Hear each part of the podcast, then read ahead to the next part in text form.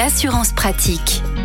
Bonjour Olivier Moustakakis. Bonjour Arnaud. Vous êtes le cofondateur du site assureland.com et on vous retrouve comme chaque semaine pour parler assurance auto. Tiens, aujourd'hui, un sujet euh, qui peut arriver, notamment la nuit, mais pas uniquement. Sur notre antenne, nous en parlons de ces risques collision avec un animal. Qu'en est-il? En effet, ce sont des sinistres qui arrivent, hein, et souvent d'ailleurs en pleine nuit. Alors, ce qu'il faut savoir, c'est que si l'animal a été blessé, il faut immédiatement contacter la gendarmerie ou la police, puisqu'ils se chargeront de dégager la chaussée et ensuite de transporter l'animal chez un vétérinaire. En fait important aussi, il faut, euh, dans la mesure du possible, que vous essayiez de conserver des preuves pour ensuite déclarer votre sinistre. Donc, ne pas hésiter à prendre des photos de la collision, de garder un échantillon de poils ou de prendre des photos des poils, les numéros des témoins s'il y a eu des témoins et vous disposez d'un délai de 5 jours pour déclarer votre sinistre en décrivant la nature du choc. Alors ensuite, en matière d'indemnisation, si vous avez uniquement des dégâts matériels, vous êtes assuré au minimum obligatoire, c'est-à-dire en responsabilité civile, euh, malheureusement, vous n'aurez pas euh, de couverture, vous ne serez pas indemnisé. En revanche, en cas de blessure,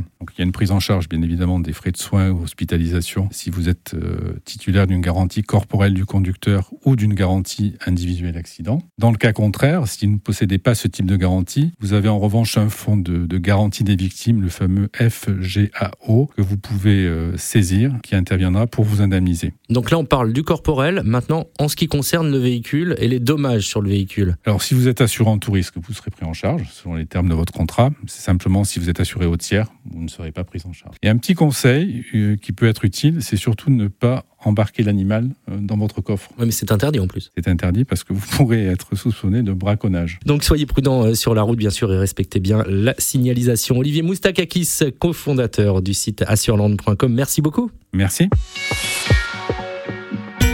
Retrouvez toutes les chroniques de Sanef 177 sur sanef177.com.